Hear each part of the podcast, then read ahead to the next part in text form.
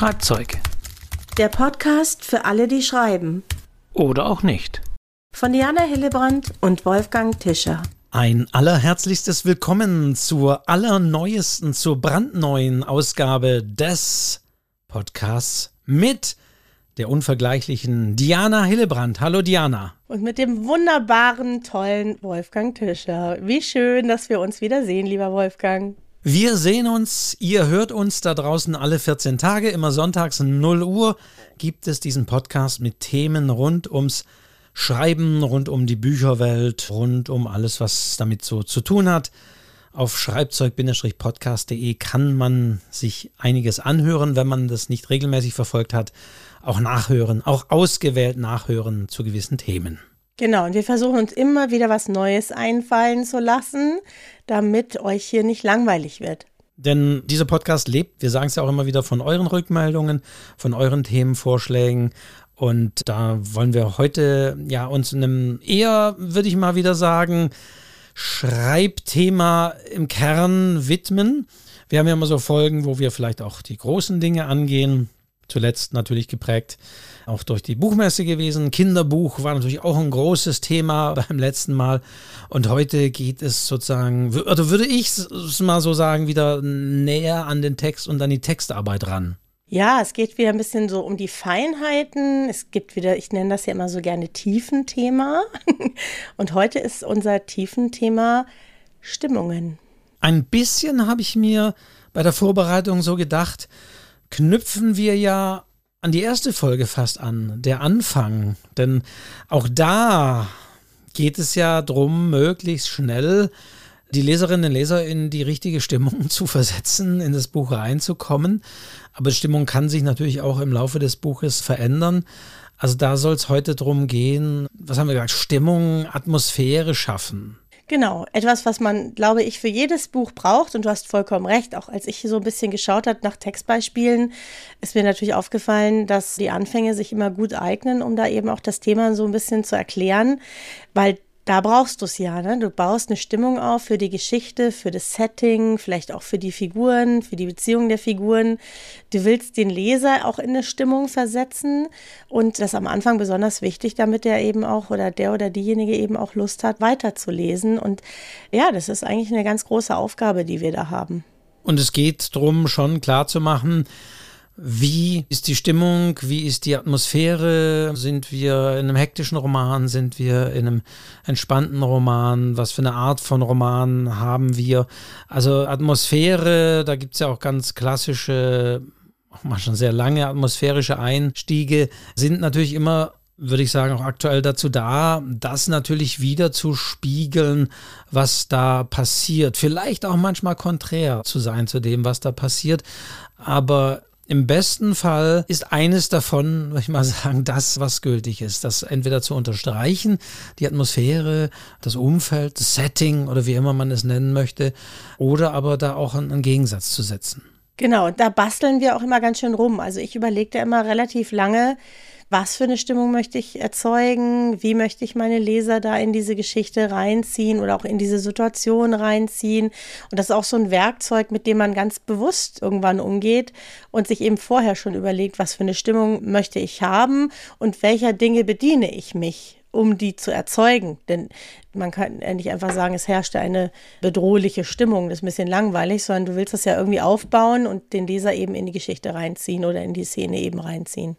Das zeigt, was du gerade gesagt hast, zu sagen, es herrscht eine bedrohliche Stimmung, dass wir immer wieder natürlich an andere Dinge und Punkte anknüpfen. Da liegt es natürlich auf der Hand, Show, Don't Tell, auf diese Folge hinzuweisen, wo wir dieses Prinzip, das immer wieder genannte Prinzip. Ich glaube, das ist auch bei der Atmosphäre natürlich eine wichtige Sache, zu sagen, Show, don't tell, also nicht zu behaupten, eine Lage ist beängstigend oder ist aussichtslos oder ist schön, ist angenehm, sondern das zu ja, beschreiben oder das zu konstruieren, zu erzählen, mit den unterschiedlichsten Mitteln das zu tun, ohne eben zu sagen, es ist so und so oder die Lage wurde immer wieder beängstigter oder aussichtsloser oder sonst wie. Das wäre ja wirklich Tell, das einfach zu behaupten und zu sagen, so ist es und liebe Leserinnen, lieber Leser, nimmt's hin oder auch nicht. Oder aber durch entsprechende Zeichen, Elemente, Räumlichkeiten, auch Wörter und Worte, müssen wir auch sagen, das äh, entsprechend zu modulieren und zu modellieren. Genau, wobei ich mal ganz kurz sagen muss, weil wir das hier immer so sagen, man darf das nicht schreiben, es herrscht eine bedrohliche Stimmung.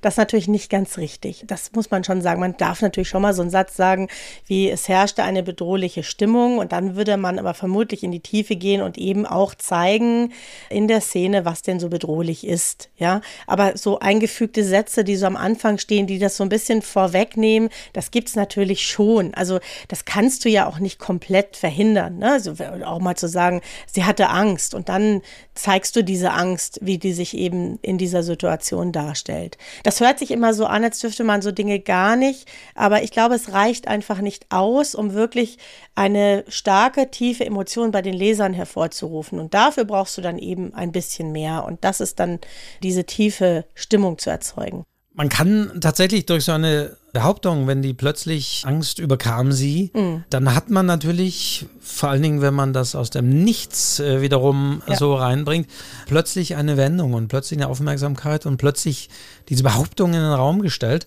die ja durchaus dann dadurch eine sehr ja, vehemente, eindringliche Wirkung hat. Warum? Was ist los?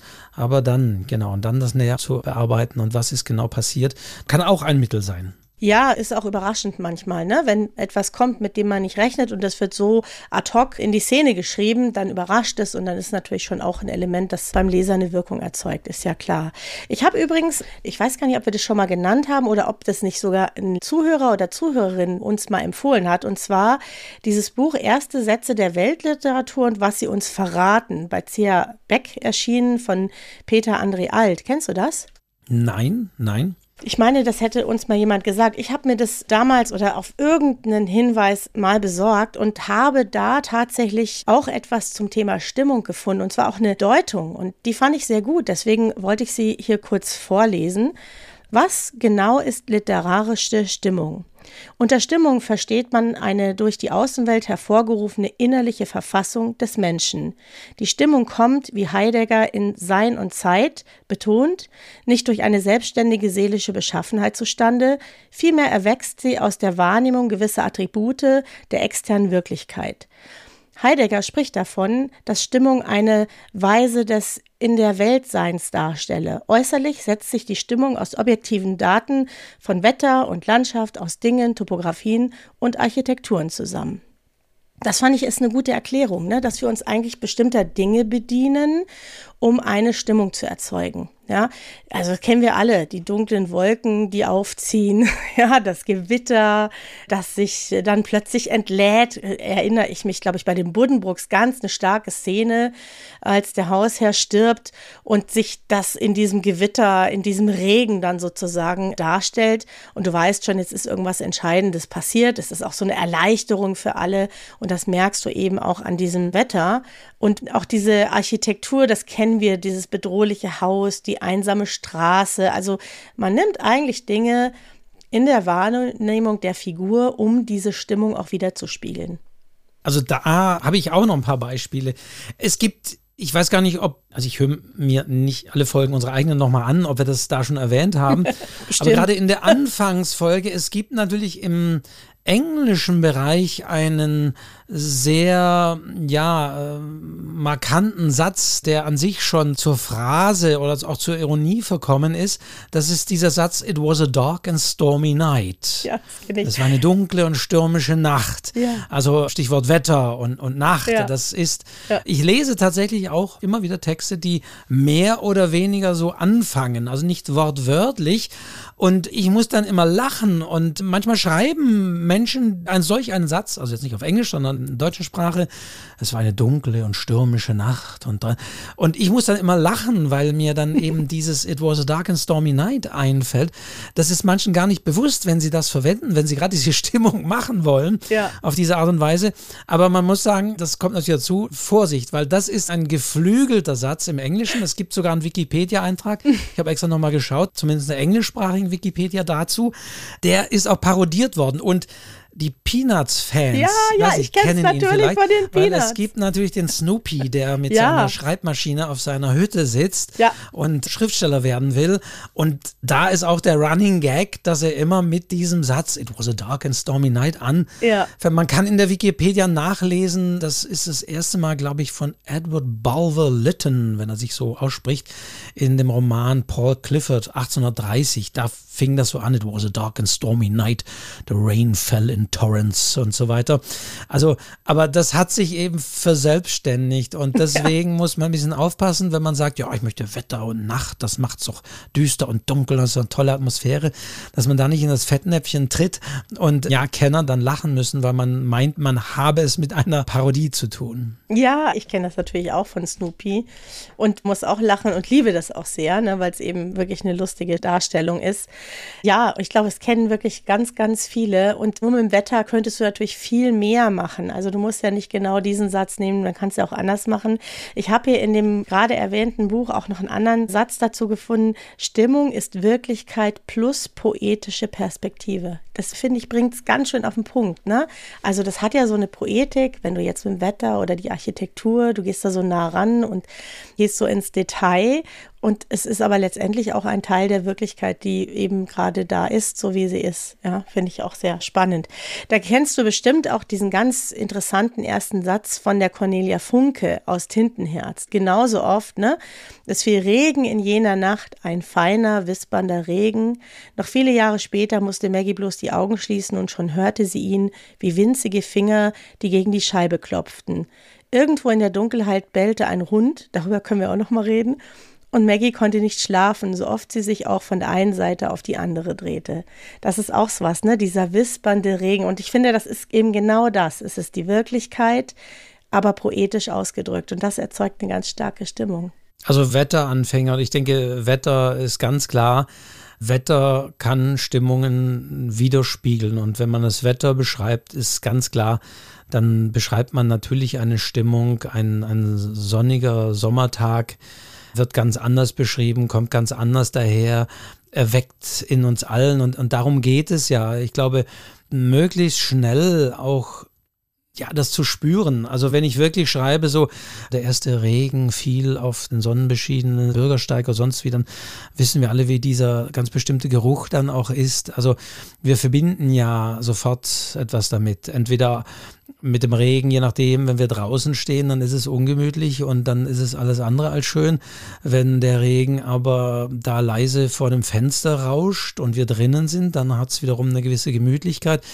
Also wir verlassen uns ja bei diesen Stimmungen schon auf die Empfindungen, die die meisten von uns dann damit auch verbinden, um möglichst schnell dann entweder so eine heimliche Wohlfühlatmosphäre, aber da draußen ist trotzdem irgendetwas Dunkles und oder wenn man eben über den letzten Sommer in den 80er Jahren ein beliebtes Genre ja momentan schreibt, dass man damit auch gleich so gewisse Assoziationen verbindet, wie das war, Freibad und auch entsprechende Assoziationen, die dann sofort kommen, die man nicht unbedingt erwähnen muss, erwähnen kann, aber Idealerweise ist dann auch gleich entsprechend so ein Gefühl damit verbunden, das wir alle haben.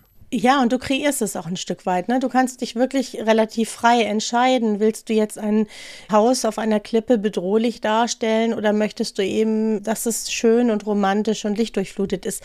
Das entscheidet man eben als der, diejenige, die das schreiben und bewusst damit spielen. Ne? Was mache ich jetzt daraus? Ich mache das manchmal in den Schreibkursen dass ich irgend so ein Element nehme, wo wir eben alle auch unsere Assoziation haben und wir beschreiben eine bestimmte Stimmung und zwar die, die sich erstmal aufdrängt. Es gibt zum Beispiel einen, da ist so ein Krankenhausflur in so einem blauen, kalten Licht und wenn die Leute da die Stimmung beschreiben sollen, dann beschreiben sie eine kalte, bedrohliche, kühle, beängstigende Stimmung. Ganz klar, das ist das, was wir als erstes denken, wenn wir das sehen. Und manchmal mache ich eine Übung und sage so, und jetzt treibt ihr diese Stimmung ins Gegenteil. Das muss jetzt was Schönes sein, was Hoffnungsvolles, was Leben verspricht. Und das ist erstmal vielleicht ein bisschen schwerer, weil es sich nicht so aufdrängt, aber es werden öfter die stärkeren Texte. Das kann man wirklich auch mal ausprobieren. Also genau das Gegenteil von dem mal zu nehmen, was man eigentlich erwarten würde. Das hat manchmal eine ganz große Stärke. Also es ist wirklich sehr interessant, weil es eben gewisserweise ja auch das bisschen widerspiegeln muss oder auch die Gegensätze dazu, wie ich schon sagte. Das ist ja schon ein Punkt, über den man sich durchaus Gedanken machen muss, wie bei einem guten Film, wo man vielleicht als Leserin, Leser auch die Dinge gar nicht so merkt, aber wenn man dann hinterher sagt, ja, aber schau mal hier mit dem Protagonisten und seinem was weiß ich, für seine wiederaufkommenden Hoffnung, wenn er dann endlich dagegen ankämpft, wird plötzlich auch das Wetter in diesem Roman besser, freundlicher beschrieben, heller und so weiter. Also wenn man das wirklich gut macht, ist es wirklich wie bei einem Film, wo genau das Gleiche passiert, wo vielleicht auch Farbwelten in dem Fall eingesetzt werden. Und auch wir können hier beim Schreiben entsprechende auch Wortwelten einsetzen. Idealerweise natürlich so, dass man es vielleicht gar nicht bewusst merkt, aber wenn man dann nochmal darauf aufmerksam gemacht wird, wie Natur beschrieben wird, also Ewald Ahrens ist ja momentan so ein Bestseller.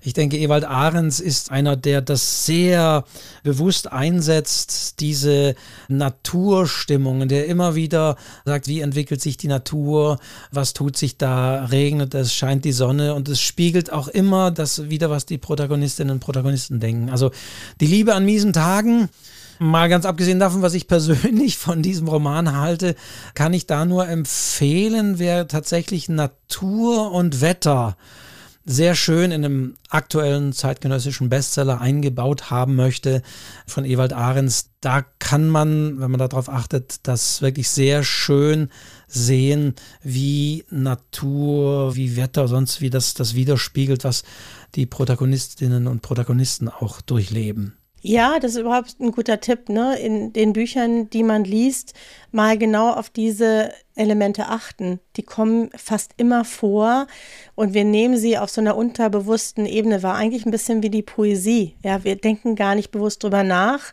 sondern wir lassen uns so mitziehen in diese Stimmung, in die Atmosphäre.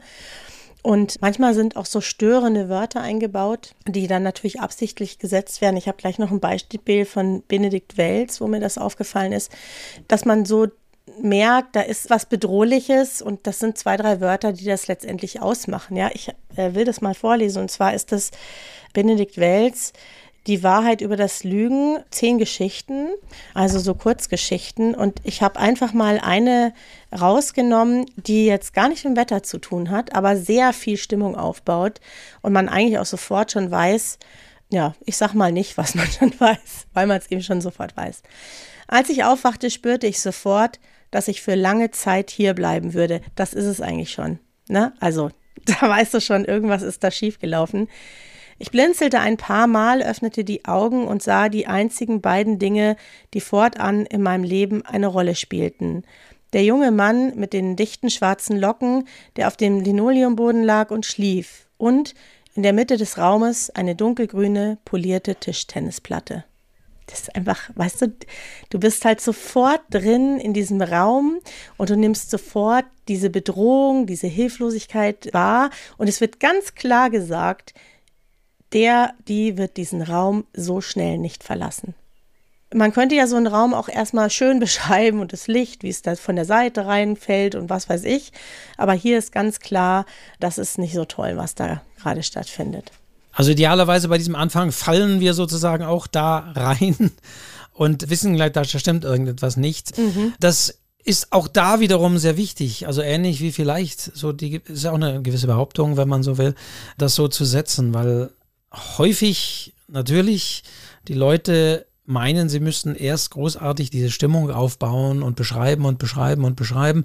Und dann wird es, wir haben es in der Folge Anfänger gehabt, dann eher langweilig, weil dann nichts passiert oder weil wir ja, lange warten müssen, bis endlich irgendwas sich tut oder bis endlich mal gesagt wird, warum baue ich jetzt diesen ewig langen Weg dahin atmosphärisch auf.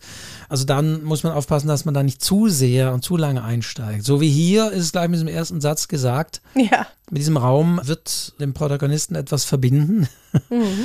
Und dann wird der so langsam beschrieben. Dann schaue ich beim Lesen, muss tatsächlich so sagen, dann schaue ich beim Lesen diesen Raum gleich ganz anders an. Ja, genau. Und man weiß, man erkennt sofort die Stimmung. Da wird aber nichts beschrieben. Ne, steht nicht drin, dass es bedrohlich ist oder beängstigend, sondern man erlebt diese Hilflosigkeit von diesem Protagonisten und man merkt sofort die Bedrohlichkeit und man weiß, die sind da eingesperrt. Ja, jemand liegt auf dem Boden, dann dieses verstörende Tischtennisplatte, wo du denkst, okay, was hat jetzt die da verloren? Also so verstörende Elemente sind, also Dinge, die man einfach überhaupt nicht erwartet, ja, die sind einfach sehr spannend und können sehr, sehr stimmungsvoll sein. Und das ist ja beim Schreiben immer das Gleiche. Das sind bewusste Entscheidungen, die du triffst und dir überlegst, was mache ich jetzt mit meinem Leser? Wie kriege ich den jetzt in diese Stimmung? Wie zeige ich dem jetzt, dass es bedrohlich ist, ohne dass ich es mit Worten beschreibe, sondern einfach nur zeige, was da eben steht oder da eben auch nicht steht? Ja, das kann Wetter sein, das kann Architektur sein. Ich selbst beschäftige mich gerade, weil ich demnächst lese mit Edgar Allan Poe Mhm. Und da bin ich natürlich auch bei sehr bedrohlichen Sachen. Der Fall des Hauses Ascher, ich weiß nicht, wer es gelesen hat, da wird ja auch ein Gebäude beschrieben. Ich kann es ein bisschen, also es fängt schon ganz trostlos an. Also hier haben wir eine sehr, auch eine sehr trostlose Atmosphäre. Ich fange vielleicht mal an, diesen Anfang zu lesen. Ja. Nicht den ganzen, weil das ist eine Trostlosigkeit nach der anderen, aber ich überspringe dann vielleicht mal kurz. Aber mal ganz kurz, der Anfang von Edgar Allan Poe, der Fall, oder der, je nachdem, wie es in der Übersetzung heißt, der Untergang des Hauses Ascher. Ich war den ganzen Tag lang geritten, einen grauen und lautlosen melancholischen Herbsttag lang, durch eine eigentümliche öde und traurige Gegend, auf die erdrückend schwer die Wolken herabhingen. Da, endlich, als die Schatten des Abends herniedersanken, sah ich das Stammschloss der Ascher vor mir. Und dann springe ich mal kurz, um das, die Beschreibung des Gebäudes auch noch zu hören. Ich betrachtete das Bild vor mir das einsame Gebäude in seiner einförmigen Umgebung, die kahlen Mauern, die toten, wie leere Augenhöhlen starrenden Fenster, die paar Büschel dürrer Binsen, die weiß schimmernden Stümpfe abgestorbener Bäume und so weiter und so weiter. Also das geht noch eine ganze Absätze sagen, bis es da ist. Aber dieses Haus strahlt so viel Verlorenheit und Untergang aus und wir erfahren ja im, im Folgenden auch, was passiert.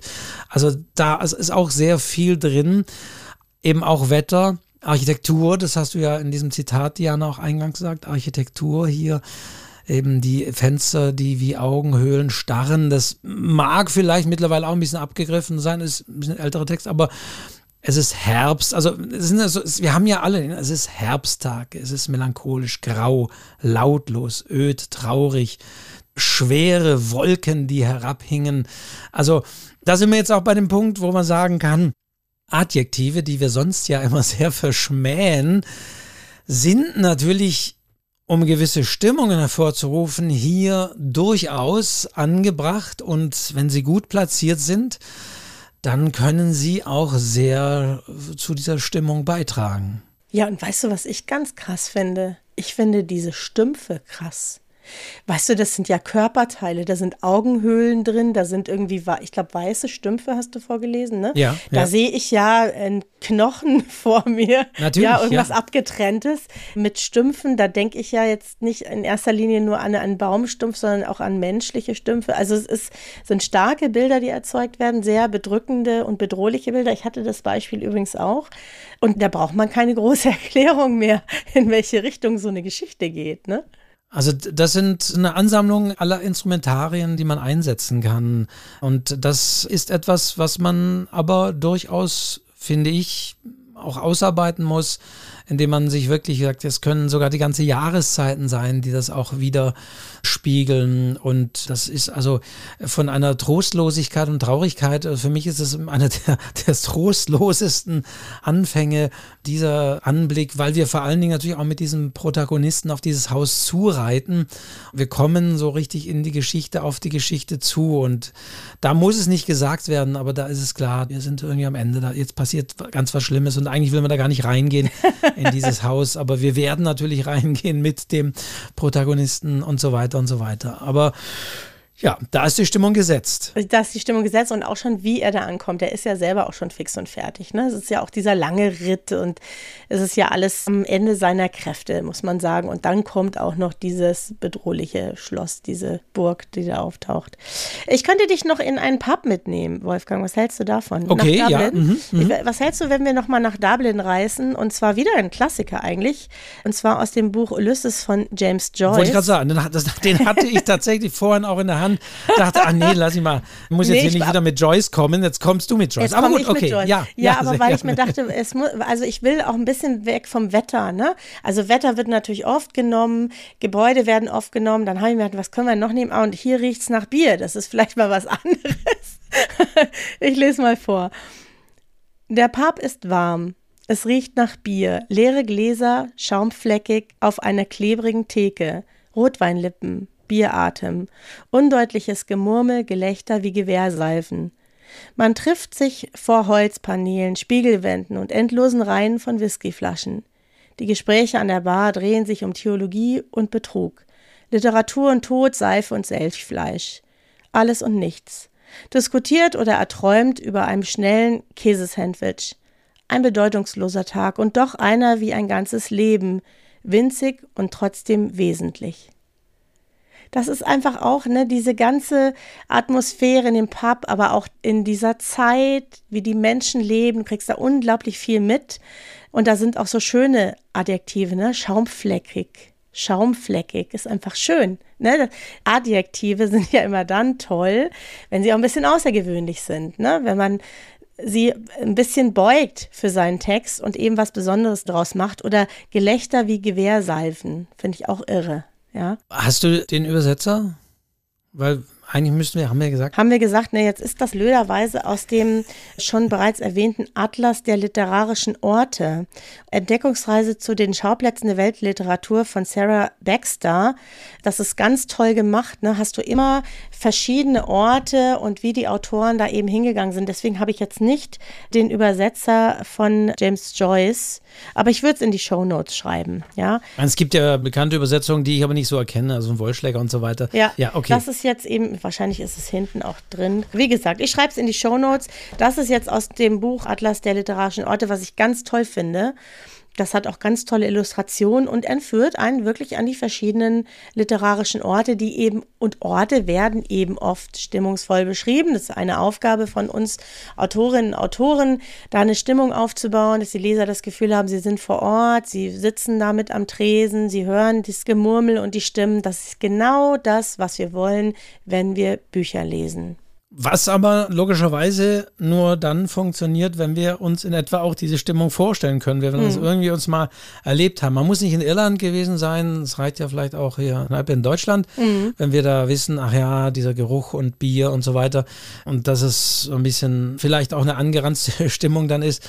Aber das setzt natürlich das immer voraus, dass wir wie ich eingangs schon sagte, sofort selbst das schon mal erlebt haben und dadurch förmlich riechen, wie es in diesem Pub da ist und so weiter und dazu geht und auch hören. Ich meine, Literatur ist ja Kino im Kopf mhm. und wir müssen auch das immer mit einbeziehen, weil du vorhin ja schon den bellenden Hund und in der Ferne erwähnt hast. Hund. Aber wenn wir von der Atmosphäre sprechen, klar, wir hatten jetzt Wetter, wir hatten Architektur und auch Räume und Häuser die man wiederum ja auch vermenschlichen kann, um Stimmungen zu erzeugen, wie gerade gehört bei Poe. Und wir haben aber auch Geräusche, die wir zwar ja nicht hören, aber die wir wiederum beschreiben können und wo wir natürlich auch wissen, dass gewisse Geräusche, wir haben ja schon einen Regen gehabt, mhm. Regen, den man ja nachts auch nicht unbedingt sieht, sondern hört. Also auch Geräusche sind wichtige Faktoren, um Atmosphäre zu schaffen. Ja, und auch Gerüche. Ja, Gerüche sind natürlich auch sowas, was manchmal auch beim Schreiben vergessen wird.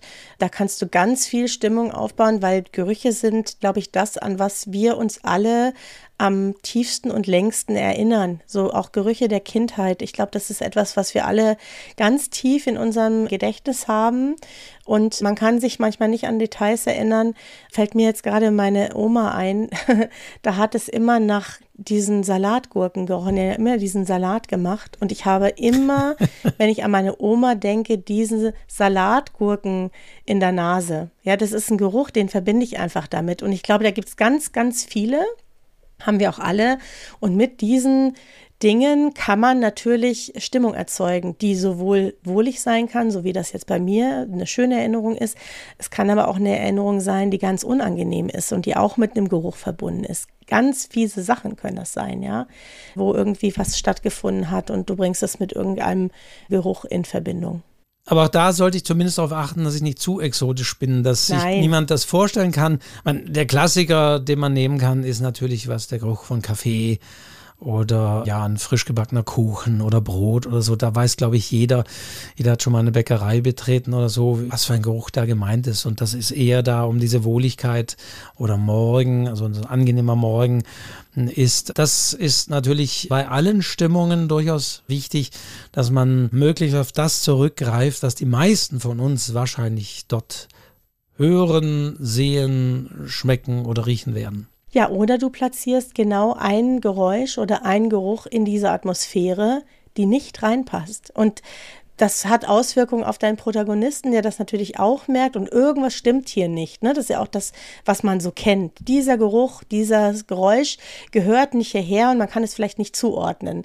Eigentlich wäre alles klar, aber dieses Geräusch passt da nicht hin. Ja, das ist wahrscheinlich eher bedrohlich, das ist wahrscheinlich eher was, was uns Angst macht, aber damit kann man wunderbar Stimmung erzeugen. Du wolltest noch was zu einem bellenden Hund sagen?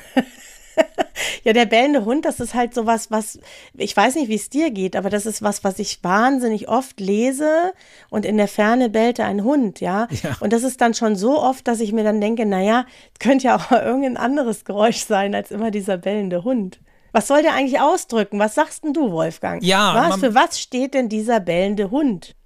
Ja, ich meine, gut, klar, ein Hund bellt, kann für eine Bedrohung stehen, weil der Hund bellt. Warum bellt der Hund? Er kann aber auch die Einsamkeit und ja. Verlorenheit ausdrücken, das ist wohl häufiger gemeint. Ja. Irgendwo in der Ferne ein einsamer Hund, der da ist und der die einzige Seele da draußen ist. Also das ist so das Bild, was da steht. Ja. Aber man muss auch da wiederum aufpassen. Bei diesem It Was a Dark and Stormy Night, was ich vorhin schon sagte, gibt es Begriff, ich weiß gar nicht, ob es den in Deutschland so gibt, der kam mir an der Wikipedia hier entgegen, Purple Prose. Violette Prosa. Mhm. Ne? Mhm. Ich weiß gar nicht, ob es das in Deutschland so gibt. Und damit ist gemeint, wenn man eben tatsächlich unbe vielleicht auch unbeabsichtigt ein bisschen überdosiert oder ein abgeriffenes Bild nimmt und dadurch eher das Gegenteil erzeugt wird. Also bei dem Hund kann man es vielleicht gerade noch durchlassen, aber wenn ich das allzu oft eben höre, der einsam bellende Hund, dann habe ich eben nicht dieses einsame und verlorene, sondern dann habe ich eher so ein Schmunzeln auf den Lippen und denke, ah, da ist er wieder, der einsam bellende Hund. Also deswegen gilt natürlich bei Stimmungen und bei allem Vorsicht vor abgegriffenen Dingen. Ich hatte es ja auch schon bei Poe gesagt, die Fenster, die wie einsame Augen schauen, muss man auch da schauen. Bei Poe war es vielleicht noch originell. Ich hatte es ja mal gesagt, dieses berühmte Zitat. Also ja, manches war zu einer gewissen Zeit noch originell. Irgendwann ist es auch abgegriffen und da muss man eben aufpassen, dass es keinen. Kennt ihr da draußen vielleicht einen deutschen Begriff? Ich weiß nicht, Purple Prose fand ich einen schönen Begriff dafür, dass man ja durch so eine Übermanieriertheit oder indem man unbewusst so eine Phrase, wo die ganze Welt drüber lacht, sehr ernst verwendet und dann eben eher das stimmungsmäßig eher das Gegenteil erzeugt. Das ist aber auch was, was einem manchmal passiert. Und dann, wenn man sich das laut vorliest, dann, dann merkt man das manchmal. Das ist schön, dass du dann immer, ich glaube, wir haben keine Folge, Wolfgang, in der du nicht mindestens einmal Vorsicht sagst. Vorsicht. Vorsicht. Ja. Der Wolfgang ist immer hier für die Vorsicht. Da bin ich sehr, sehr froh, dass er das sagt und uns immer wieder auf den rechten Weg zurückbringt, wenn wir es ein bisschen übertreiben. Aber das ist ja auch das Schlimmste. Du möchtest eine Atmosphäre erzeugen mhm. und unbeabsichtigt verwendest du irgendwie eine Phrase, einen Satz, die halt dann irgendwie das andere bewirkt und du sagst, es war eine dunkle und stürmische Nacht und der Großteil sieht dann Snoopy vor sich, ja. wie wild auf die Schreibmaschine einhauen vor sich und eben ja. nicht. Ja, dann ist das etwas, Was dann hoffentlich auch das Lektorat findet, wobei das Lektorat würde diesen Satz definitiv erkennen und rausschmeißen. Ja. Aber das ist natürlich wichtig, dass man auch da wiederum auch die Atmosphäre nochmal testlesen lässt und dass da nichts Unbeabsichtigtes auch erzeugt wird. Man kann das auch ein Stück weit üben. Also ich höre ja immer wieder auch von Leuten mit ihren Schreibblockaden und sie wissen nicht ein noch aus. Und dann denke ich mir immer, was man wirklich immer machen kann, ist mit seinem Notizbuch rausgehen, sich irgendwo hinzusetzen. Es ist wirklich egal wo. Sich mal an den Bahnhof zu setzen oder in eine Abflughalle der Lufthansa oder was weiß denn ich, ja, und mal die Stimmung aufschreibt. Also, ne, das einfach als Schreibübung zu machen.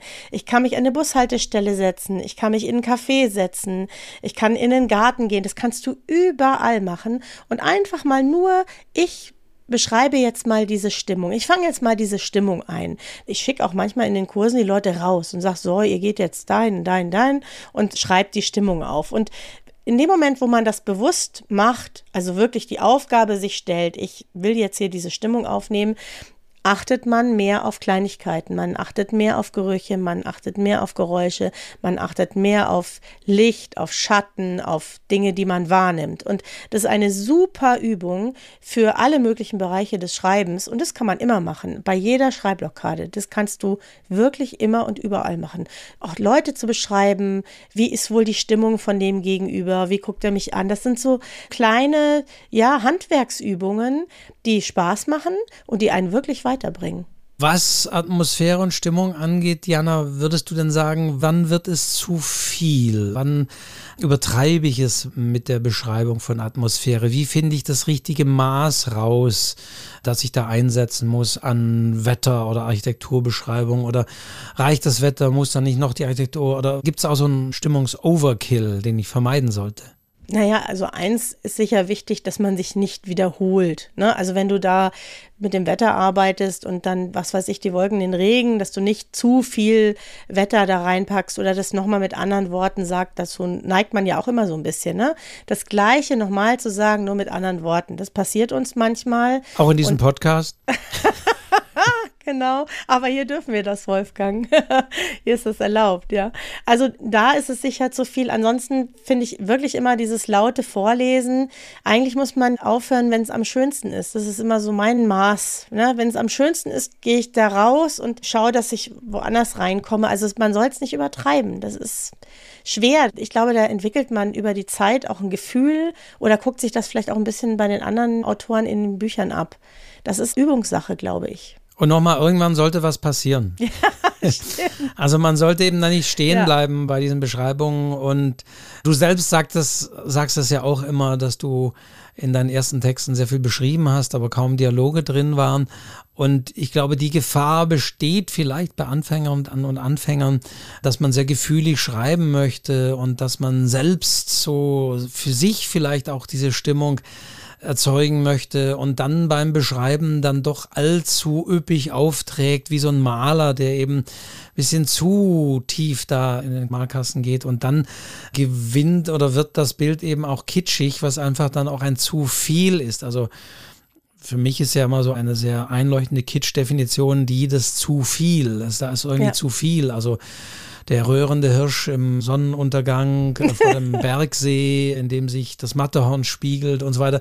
Das ist dann immer, natürlich immer zu viel. Also insofern muss man auch hier aufpassen bei der Art der, der Stimmungsbeschreibung, dass man eben nicht zu viel reinpackt und das Ganze auch nicht zu kitschig, zu überbordend und zu überladen wird und eben endlich auch mal was passiert und nicht nur beschrieben wird. Ja, ja, also die Handlung ist ja wichtiger als diese Stimmung. Und was man vielleicht auch noch sagen kann, was ich immer noch ganz gut finde, ist, man bewegt sich ja in so gewissen Welten, Wortwelten. Man nimmt das Wetter oder was auch immer, ne, wessen man sich da eben auch bedient, um die Stimmung darzustellen. Und wenn ich mich für eine Sache entschieden habe, dann nehme ich aber nicht noch irgendwas ganz anderes mit rein. Das habe ich manchmal. Dass plötzlich zu dem Wetter kommt auch noch, es fühlte sich an wie ein Pflaster auf meiner Hand. Also irgendwas, was völlig aus diesem Rahmen fällt. Und das finde ich dann manchmal zu viel. Dass ich mir denke, ja, Mensch, jetzt hast du so eine tolle Stimmung aufgebaut, jetzt kommst du mit einem ganz anderen Bild an, auch mit anderen Metaphern an und versuchst nochmal eins drauf draufzusetzen und das funktioniert für mich oft nicht so gut. Also das ist dann vielleicht auch zu viel, wenn dann noch der röhrende Hirsch kommt, ja, obwohl ich mich ja gerade in den Wolken befinde. Da muss man auch, glaube ich, ein bisschen aufpassen. Genau, der röhrende Hirsch, dann das röhrende Triebwerk. ja. ja, also genau auch da muss man wieder schauen, dass man keine falschen Assoziationen irgendwie zusammenbaut. Natürlich Bilder und Metaphern sind natürlich und Vergleiche sind auch etwas, was natürlich für Stimmung sorgt, wenn das eben keine schiefen Bilder und schräge Metaphern sind, die eben nicht hundertprozentig passen, sondern wenn das wiederum Vergleiche sind, die wir alle kennen oder wo wir sofort was damit anfangen können, also dann sind wir da auch schneller mit drinnen, als wenn wir da irgendwie zu etwas greifen, was uns, hä, warum, warum, warum jetzt, warum redet jetzt oder sie davon? Äh, genau, dann haben wir auch wieder das eingerissen, was wir vorher aufgebaut haben. Und wo kann man Stimmungen lernen? In der Poesie, in der Lyrik. Die Lyrik lebt genau davon, nämlich eine Stimmung aufzubauen. In wenigen kurzen Sätzen, auch mit Wiederholungen, sowas kann ja auch Stimmungen erzeugen. Und deswegen habe ich siehe da ein Gedicht mitgebracht, lieber Wolfgang, und zwar von Mascha Kaleko aus einem Buch mit Liebesgedichten. Ja, und das ist ja auch eine Stimmung, ne? eine Liebesstimmung zu erzeugen. Hier quasi extra für dich ein Gedicht von Mascha Kaleko. In deinem Fenster brennt das Licht. Wen ruft es wohl? Mich ruft es nicht. Es hat mich gestern noch gerufen, nun steh ich fremd vor diesen Stufen, ein unerwünschter Vagabund, ein heim- und herrenloser Hund, getrennt von dir viel tausend Meilen, begleitet nur von den zwei Zeilen. In deinem Fenster brennt das Licht, wen ruft es wohl, mich ruft es nicht. Mhm.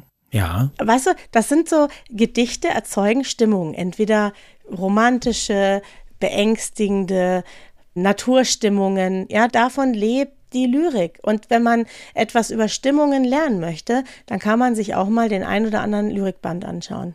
Ich setze gleich nochmal ein anderes Gedicht dagegen. Ach komm, hast du, hast du etwa auch ein Gedicht mitgebracht, Wolfgang? Ja, du wirst es vielleicht erkennen.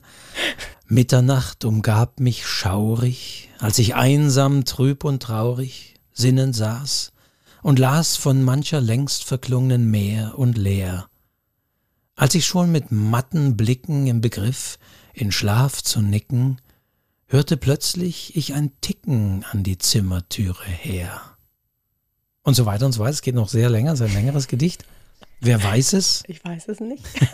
ich hatte schon gesagt, ich beschäftige mich gerade mit Edgar Allan Poe. Ah. Es ist wieder einmal Edgar Allan Poe. Es ist mhm. natürlich der Rabe, der Raven. Mhm. Ist im Englischen natürlich noch weitaus schöner. Das ist jetzt die Übersetzung von Karl Theodor Eben gewesen, mhm. der sich möglichst danach angelehnt hat. Ja, und das ist auch der Rabe, der natürlich an die Zimmertür tickt pocht. und pocht und auch da eben, wir haben wieder die Tageszeit Mitternacht, also natürlich nachts und dunkel und so ist natürlich immer umgab mich schaurig. Ja, und dann einsam, trüb, traurig. Also hier in dieser Übersetzung. Also da ist auch wieder die Atmosphäre wieder. Wir haben, ist Impo. Hat er eigentlich irgendwas Positives geschrieben? Was Heiteres? Nee, oder? Da muss ich jetzt tatsächlich überlegen. Also es gibt natürlich sehr witzige Texte, die aber wiederum auch sehr, natürlich manchmal sehr grausam sind. Also das Fass Amontillado zum Beispiel, ja, hat einen gewissen Witz. Aber ja, auch da geht es letztendlich um Mord. Ja, nee, Poe ist natürlich der Meister des Gruseligen, aber eben auch zumindest im Englischen, das ist natürlich schwierig bei Übersetzungen, aber eben auch der Lyrik und der Poesie. Beides, denke ich, hat er maßgeblich beeinflusst, sowohl die Prosa was so diese Richtung Schauer, aber auch Kriminalroman geht und eben auch die Lyrik. Deswegen der Rabe ist natürlich auch so ein Klassiker. Interessanterweise muss man sagen, gibt es ja Du merkst, ich beschäftige mich gerade mit Edgar Allan Poe. Dann wiederum beim Thema Stimmungen wurde das ja von Alan Parsons mit Eric Wolfson zusammen Tale of Mysteries and Imagination, die erste Platte, die die beiden dann gemacht haben als Alan Parsons Project. Ah, hm. um, ursprünglich mhm. ging es ja wiederum um die musikalische Umsetzung der Texte von Edgar Allan Poe. Und das fand ich und finde ich wiederum auch sehr spannend, weil wir natürlich schon von Tönen gesprochen haben. Mhm. Und natürlich, logischerweise, ist Musik und ist ein Musikäquivalent natürlich auch etwas, was, was Stimmung transportieren kann. Da muss man sicherlich aufpassen, würde man einen Roman für Musikkenner schreiben, dann könnte man sehr gut auch Musikstücke erwähnen, die vielleicht der Protagonist hört. Auch das findet man manchmal. Auch die Beschreibung von Musik. Ich denke jetzt hier auch an Seetaler mit seinem Malerroman, äh, der letzte. Also das ist dann etwas, aber das würde wiederum nur funktionieren, wenn ich vielleicht für Leute schreibe, die dann in der Lage sind, bei der Beschreibung diese Musik zu hören, diese Musik kennen, dann kann das funktionieren. Aber man sieht sehr gut, in diesem Fall bei Alan Parsons wurde eben aus dem Text Musik gemacht. Mhm. Und ich sehe das immer mehr und auch immer häufiger. Unter anderem auch, dass es immer Playlists gibt. Ja, ja, ne? ja. Das ja. hat man ganz oft, dass man so Playlists hat das dann unterstützen. Ne? Nochmal kurz zum Thema Musik, weil das müssen wir noch kurz sagen, dass man selbstverständlich nicht einfach irgendwelche Liedtexte in die Bücher schreiben darf, weil man dann eben ein Problem hat wegen der Urheberrechte. Also da muss man, kannst du nicht einfach so einen Liedtext abdrucken. Genau, das ist der kleine urheberrechtliche Hinweis ja. am Rande. Wenn ich tatsächlich auch Stimmung, also es kommt ja auch sehr häufig, ich möchte mhm. Stimmung ausdrücken, indem ich ein allseits bekannt, also da sollte ich noch ein allseits bekanntes Lied nehmen. Beatles. Ja, genau, ein Beatles-Song ja. oder was von den Rolling Stone und so weiter. Wenn ich sage, ja, und dann darf ich das nicht komplett zitieren, das ist eine Urheberrechtsverletzung, aber wenn ich eben so ein allgemeingültiges Lied nehme, dann reicht es ja durchaus, den Titel zu erwähnen. Und das darf ich ja genau. mhm. durchaus. Und manchmal bei manchen Romanen, die arbeiten damit, jetzt bin ich selber immer mit meinen Einfällen hier schneller, als dass mir die Namen einfallen, aber die Kinder hören Pink Floyd. Ich muss das gleich mal, liefer gleich mal nach, wenn du vielleicht was siehst. Aber die Kinder hören Pink Floyd, ein Roman, der letzte, vorletztes Jahr sehr auch in Bestsellern waren. Da ist ja auch wirklich wunderbar die Musik von Pink Floyd beschrieben mhm. für diese Generation. Alexander Gorkov, ich habe es schon mittlerweile gefunden, von Alexander Gorkov, die Kinder hören Pink Floyd. Ja. Also das ist ein Roman, wo, wie gesagt, die Musik von Pink Floyd sehr gut eingebunden wird. Ja. Man muss sie aber dazu teilweise auch kennen, weil er beschreibt dann die Akkorde, also was weiß ich, Shine on Your Crazy Diamond, wo, wo ewig dieser Gemoll oder irgendwie dieser, dieser Akkord da liegen bleibt, bis der erste Wechsel kommt, sehr lange dauert und so weiter. Aber dazu muss ich das kennen. Aber wenn ich so einen Roman schreibe, für die die in den 70ern, ich sag mal, groß geworden sind, dann kann ich das wiederum machen, weil ich davon ausgehen kann, dass ich vielleicht auch jemand, der, vor allen Dingen, wenn das im Titel ist, die Kinder hören Pink Floyd, dass es eher von Leuten gekauft wird, die Pink Floyd-Fans sind. Mhm. Und das andere ist, dass man sich natürlich als Autor oder Autorin auch selbst mit Musik in Stimmung bringen kann. Also das mache ich ganz oft. Ich weiß auch meine Tochter, die ja auch viel schreibt, die macht es auch. Die hört sich dann manchmal in Dauerschleife irgendein bestimmtes Lied an, weil es versetzt sie in eine bestimmte Stimmung. Und dann kannst du tatsächlich besser in dieser Stimmung schreiben. Das bringt richtig viel, müsst ihr mal ausprobieren. Machen wahrscheinlich auch schon ganz viele. Aber das ist ein gutes Hilfswerkzeug, wenn man mal so ein bisschen hängt und sagt, ich muss jetzt eine traurige Stelle schreiben oder eine fröhliche oder eine ganz starke, powerful Szene, dann kann man sich einfach die entsprechende Musik dazu anhören. Und da hilft es auch sich, ich weiß, Amelie hier, die hat eigene Playlists für ihre Projekte, für ihre Buchprojekte. Und wenn die dann an ihren Romanen schreibt, dann hört sie diese Playlist an, die sie in die Stimmung ihres Romans versetzen. Also genau, so rum und so rum, das finde ja. ich sehr schön. Also man mhm. kann beides. Man kann natürlich wiederum dann seine Playlist, die man beim Schreiben verwendet hat, dann auch für das Buch verwenden. Aber gerade durch Spotify und so weiter lebe ich das sehr häufig. Also Benedikt Welz hattest du ja eingangs erwähnt, ja. der das ja auch gemacht hat in seinem Roman, wo es ja wirklich um die 80er auch geht. Also ganz klar, wo man das nutzt und einsetzt und wo man auch die Songs einsetzt. Also er hat ja auch äh, Dancing with Myself dann von Billy Idol und das sind wiederum Lieder, die wir alle irgendwie kennen und einsetzen können. Ja. Also deswegen in Heartland hatte das. Dann ist das sehr gut, weil dann können wir um mit diesem Song sofort eine Stimmung transportieren. Aber wie gesagt, da sind wir wieder bei dem Thema. Es funktioniert nur dann, wenn unser denn, kollektives Bewusstsein sofort auch weiß, um welchen Songs da geht. Man kann vielleicht heute voraussetzen, ja, vielleicht kann man ja mal schnell bei Spotify mal gucken. Also ich mache das tatsächlich ab und zu, wenn irgendwo ein Song erwähnt wird, den ich nicht kenne, dass ich manchmal nicht nur google, sondern eben auch bei YouTube oder Spotify eben auch suche und diesen Song raussuche und mir den anhöre. Ja, und du kannst ja sogar so weit gehen, dass du ja so in etwa deine Zielgruppe kennst, vielleicht auch so das Alter deiner Zielgruppe kennst und kannst dann eben die entsprechende Musik dazu eben auswählen oder verwenden oder die Stimmung, die diese Musik eben rüberbringen soll. Ja. Also das ist auch noch was, was finde ich sehr im Kommen, sage ich mal, diese Playlists. Also es ist nicht ganz so neu, das wurde immer schon gemacht, aber jetzt natürlich durch die schnelle Verfügbarkeit der Titel, sage ich mal, via Spotify, ist das natürlich einfacher geworden. Ja, und das sind alles so Hilfsmittel. Und um diese Bestimmungen kommt man nicht rum. Ne? Also ich weiß, dass mir eine Lektorin damals auch gesagt hat, ich hatte sehr viel Personal geschrieben und sehr viel handlungsbetont geschrieben und hatte gar nicht so viele atmosphärische, stimmungsvolle Dinge da drin. Und die hat mir dann gesagt, das musst du mehr machen, weil das sind auch so oft die Stellen, wo sich die Leser verlieben in einen Ort oder ne, gerade wenn du in so Wohlfühlromanen vielleicht auch unterwegs bist, dann will man diese Stimmung an diesem Ort mit diesen Menschen wirklich wahrnehmen und dafür brauchst du das. Da kannst du jetzt nicht immer nur streng Perspektive schreiben, sondern brauchst du einfach immer wieder so Momente, wo du eben wahrnimmst, wie die leben und wo die leben und wie das Leben eben im Einzelnen stattfindet. Und das machst du natürlich mit den Häusern und den Fassaden und dem kleinen Flüsschen und dem kleinen Baum und der Bank. Und das sind ja alles Dinge, die irgendeine Emotion hervorrufen beim Leser und die du auch genauso haben möchtest. Wie tief gehst du da? Man kann zumindest in Gedichten, die natürlich auch buchstäblicher verdichtet sind, ist es auch manchmal auch einfacher zu bewerkstelligen. Mhm. Aber man kann ja da sehr tief gehen, also bis auf die, sage ich mal, Buchstabenebene, dass ich für eine gewisse Stimmung auch eher vielleicht auch Worte suche, die die dunkleren Vokale haben, wo ich also mehr O und U und die, wo schon dunkel und düster.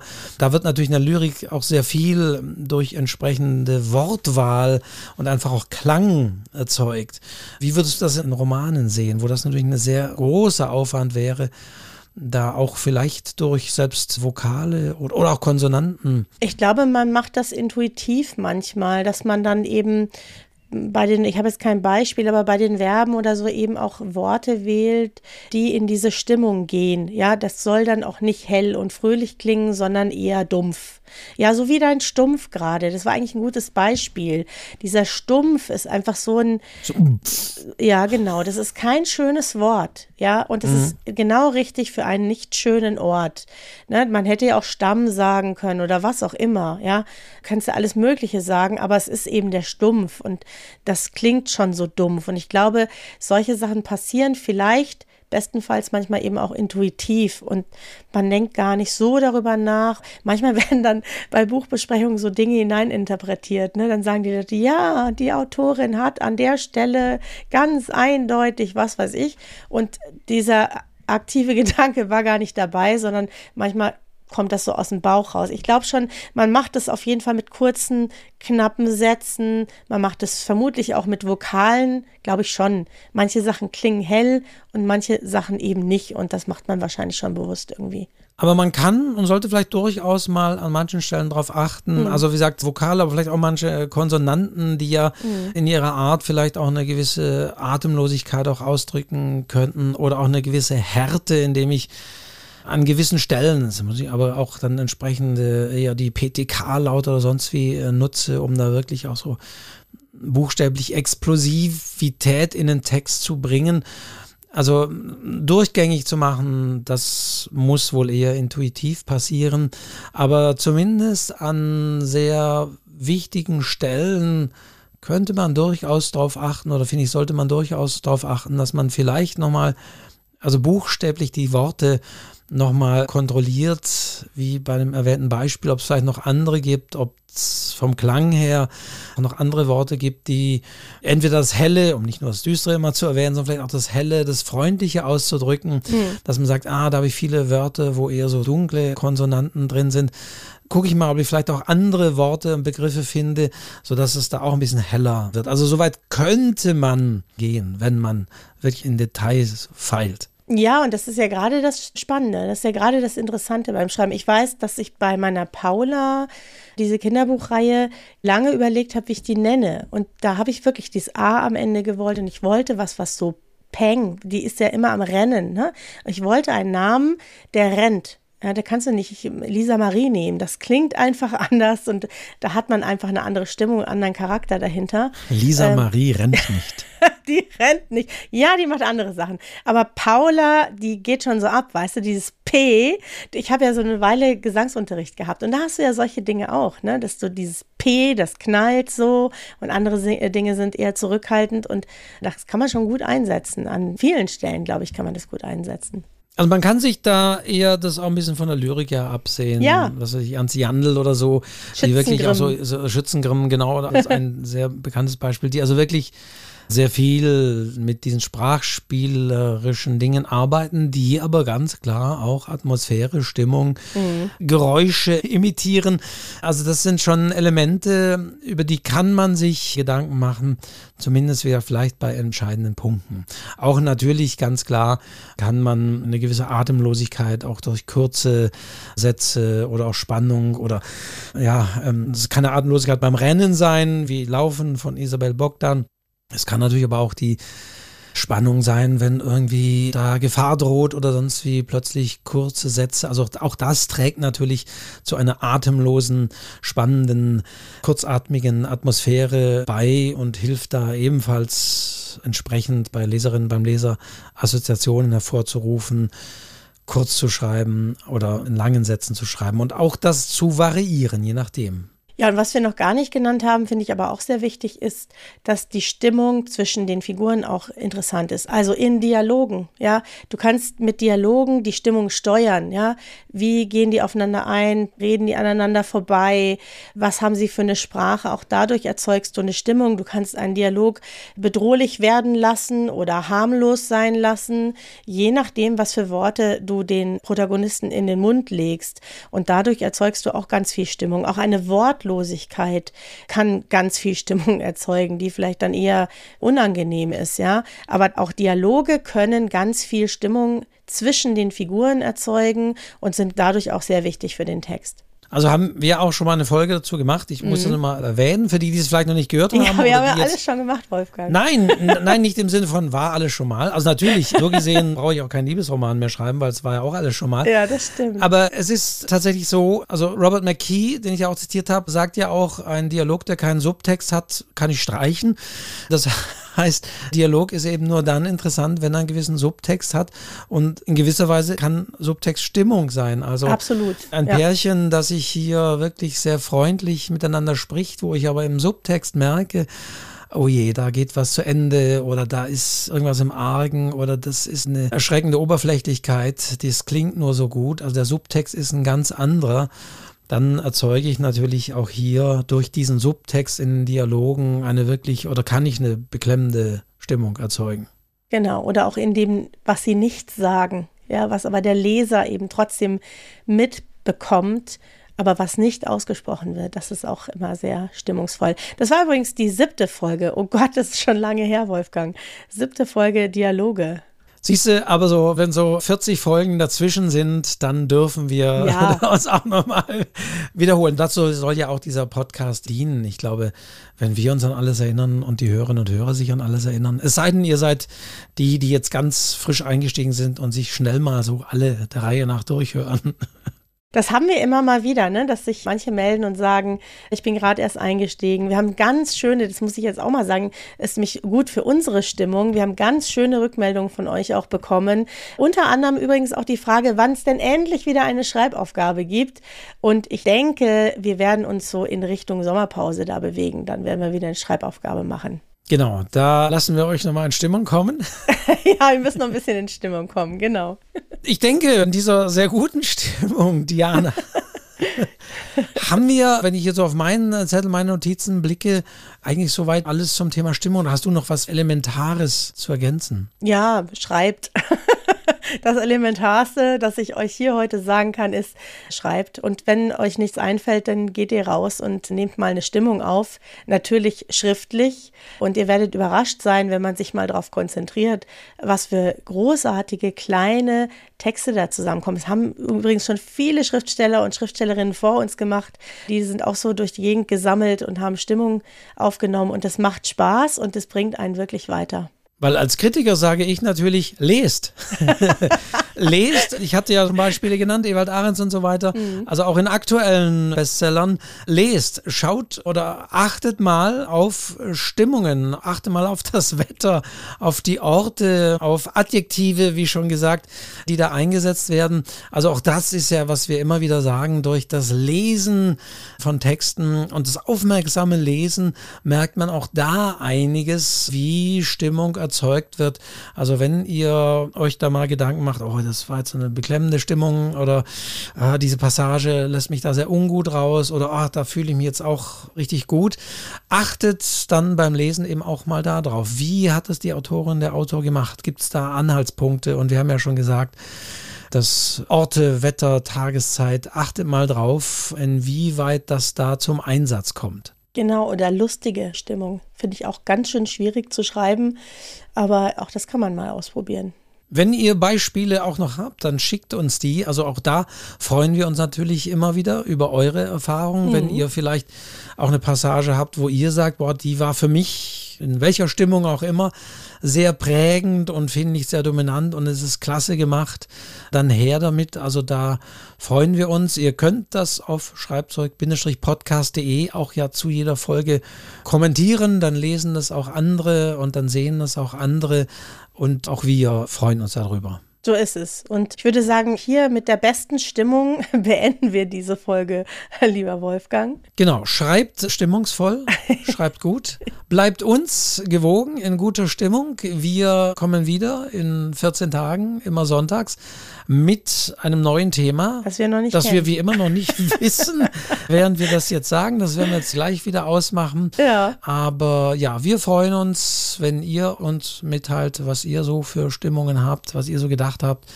was euch vielleicht so einfällt an stimmungsvollen Romanen. Genau, in diesem Sinne war es das für heute wieder, lieber Wolfgang. Und wir sagen wie immer ganz einfach nur Ciao. Bleibt uns gewogen. Ciao.